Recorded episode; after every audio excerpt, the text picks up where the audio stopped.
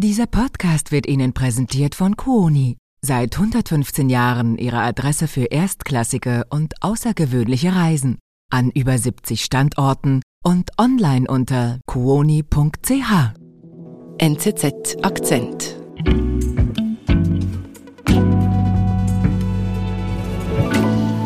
Hallo Leon. Hallo. Wir hören Taylor Swift, die Sängerin, aber heute gibt es keine Musikfolge, das haben wir schon mal gemacht. Wir machen Taylor und die Politik und diesen Song hast du bewusst ausgewählt. Ja, Only the Young, also nur die Jungen singt Taylor da. Mhm. Und zwar, sie singt in dem Moment, in dem du die Nachrichten hörst, möchtest du innerlich schreien, aber man darf sich als junger Mensch einfach nicht unterkriegen lassen. Denn die, die alten Männer, also die Politiker, würden nichts ändern wollen und wir Jungen müssen es eben dann selbst in die Hand nehmen.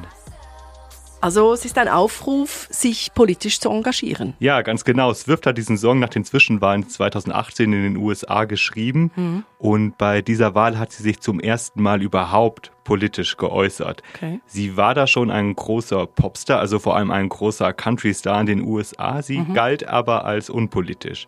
Und inzwischen, das wissen wir alle, ist sie ein globaler Megastar, wenn nicht der größte Popstar unserer Zeit. Und sie hat beachtlichen politischen Einfluss gewonnen. Taylor Swift setzt mit ihren Tourneen und Musikverkäufen Milliarden um. Und die wahrscheinlich berühmteste Frau der Welt wird auch zunehmend politisch, erzählt Redaktor Leon Igel. Ich bin Antonia Moser.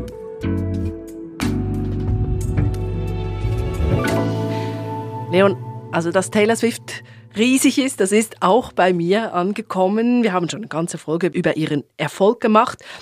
Trotzdem noch mal schnell, wie groß muss ich mir Taylor Swift vorstellen? Also ich glaube, dass wir uns Taylor gar nicht groß genug vorstellen können. Also sie hat letztes Jahr auf Spotify über 26 Milliarden Streams generiert. Damit sie war sie die erfolgreichste Künstlerin auf Spotify. Okay. Sie hat die erfolgreichste Musiktournee oder Konzertreise in der Weltgeschichte geschrieben letztes Jahr. Mhm. Und damit hat sie auch Elton Johns Abschiedstournee überholt. Okay. Ähm, sie legt ganze Städte lahm, wenn sie Konzerte spielt, weil die Fans eben wie Massen in die Stadt strömen.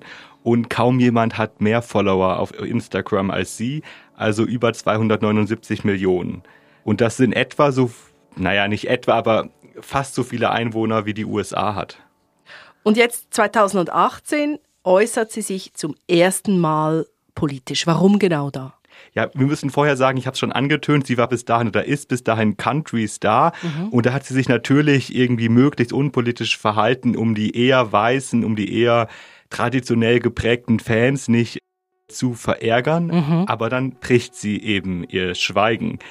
2018 kandidierte eben in ihrem Gliedstaat in Tennessee, also einem republikanisch geprägten Gliedstaat, äh, eine Republikanerin, die sich eben gegen Abtreibung ausspricht, gegen Gesetze zu häuslicher Gewalt, gegen mehr Rechte für queere Menschen.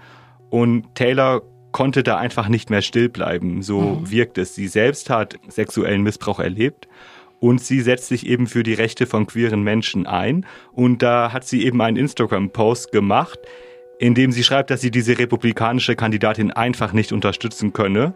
Und gleichzeitig hat sie eben die demokratischen Gegenkandidaten empfohlen. Mhm. Das hat einen riesen medialen Aufruhr verursacht. Und sogar Donald Trump hat sich eingeschaltet. Er hat gesagt, er möge Taylor Swifts Musik jetzt Pi mal Daumen 25 Prozent weniger. Okay.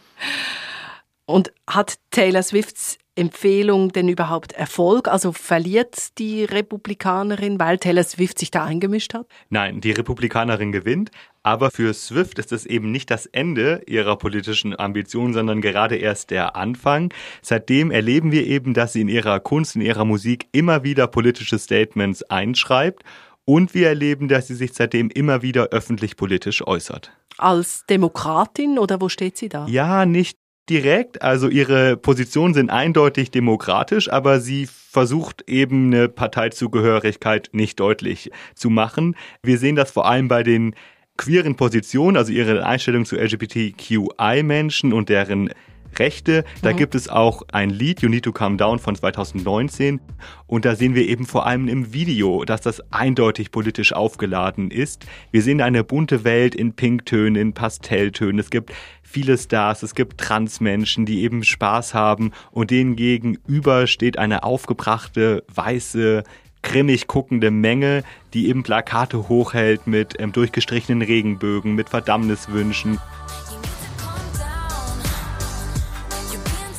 Und dieser Menge, der singt Taylor Swift ganz deutlich entgegen You Need to Calm Down, also ihr müsst euch beruhigen. Und am Ende des Videos äh, poppt dann eben auch eine Texttafel auf, in der Taylor dazu aufruft, äh, sie bei ihrer Petition zu unterstützen für mehr queere Rechte in den Vereinigten Staaten. Aber geht es ihr denn nur um LGBTQI-Rechte oder hat sie da noch andere politische Missionen sozusagen? Ja, was auch eindeutig ist, ist zum Beispiel ihre Idee zu Pro-Choice, also für das Recht auf Abtreibung. Da hat sie sich auch ganz klar geäußert, dass eben Frauen ein Recht auf Abtreibung haben sollen. Und ganz kurz für den Kontext, also dieses Abtreibungsrecht, das ist das Kernanliegen der Republikaner, mhm beziehungsweise die sind eben gegen Abtreibung und die Demokraten sind dafür. Sie äußert sich dann eben auch darüber immer wieder politisch, mhm. Social Media, aber auch aus Preisverleihungen etc. Mhm.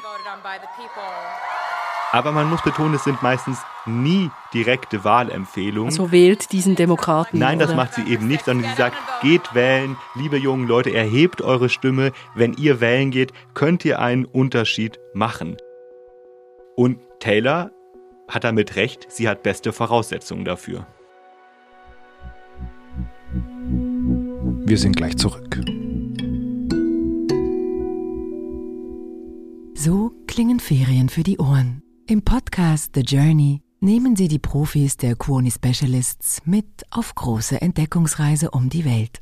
Von Arktis-Expedition über Kanufahrt im Nil bis zum unvergesslichen Roadtrip. Lassen Sie sich inspirieren von Reisen, die die Seele berühren. Jetzt reinhören, überall dort, wo es Podcasts gibt.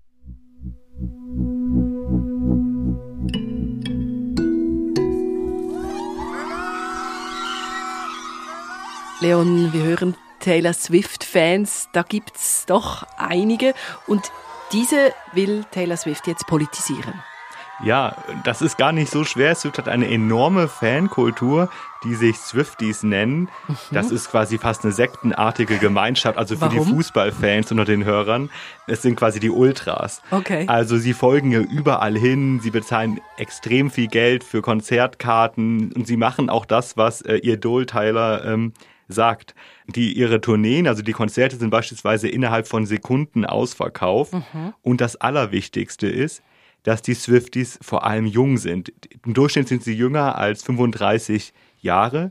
Für die USA gesprochen ist das eine Riesenbevölkerungsgruppe. Das sind etwa ein Drittel der Bevölkerung der USA, die unter 35 Jahre alt sind. Und die, genau die spricht Taylor Swift jetzt an. Ja, und damit hat sie enorme politische Möglichkeiten, denn die jungen Amerikanerinnen und Amerikaner sind eher unpolitisch. Nur die Hälfte aller jungen Menschen geht überhaupt wählen. Mhm. Und das ist deutlich weniger als im, im Durchschnitt über alle Altersgruppen hinweg. Und genau die ruft Swift jetzt eben auf, dass sie zur Wahl gehen sollen.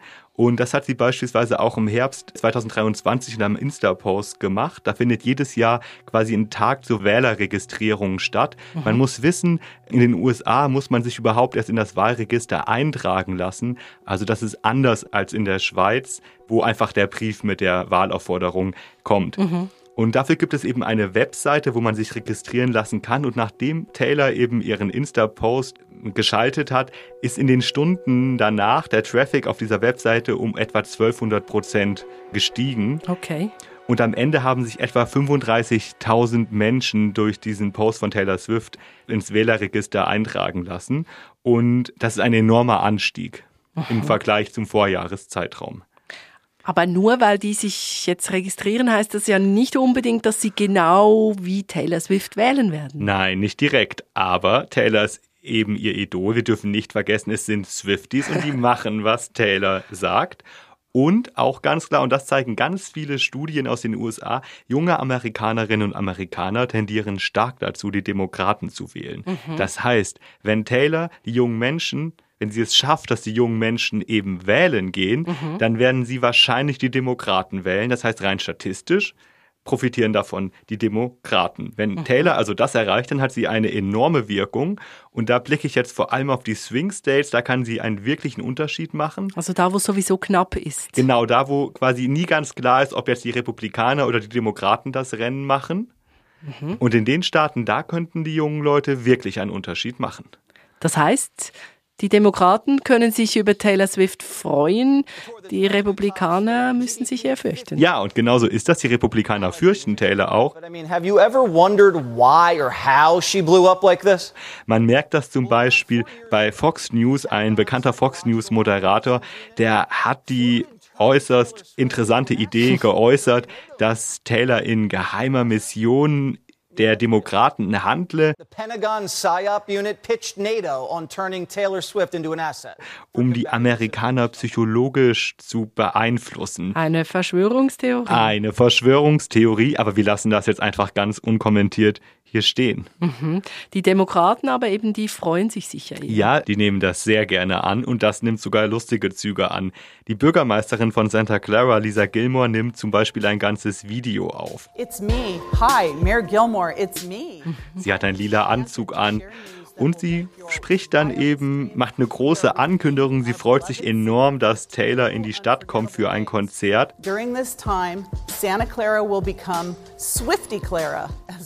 Und dann nennt sie ihre Stadt Santa Clara kurzerhand in Swifty Clara um.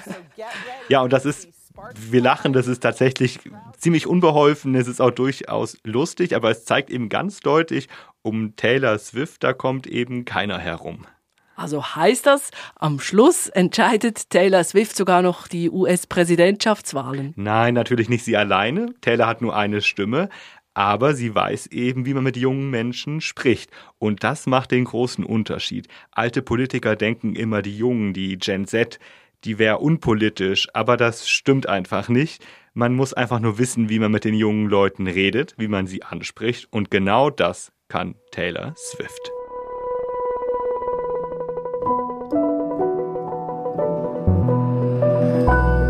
Leon, dann heißt das Taylor Swift for President. Taylor Swift for President. Danke, warst du da. Merci. Das war unser Akzent. Produzent dieser Folge ist Simon Schaffer. Ich bin Antonia Moser. Informiere dich kurz, kompakt und fokussiert über das Weltgeschehen mit unserem täglichen Newsletter, dem NZZ Briefing. Jetzt kostenlos registrieren und abonnieren unter go.nzz.ch-briefing. Bis bald.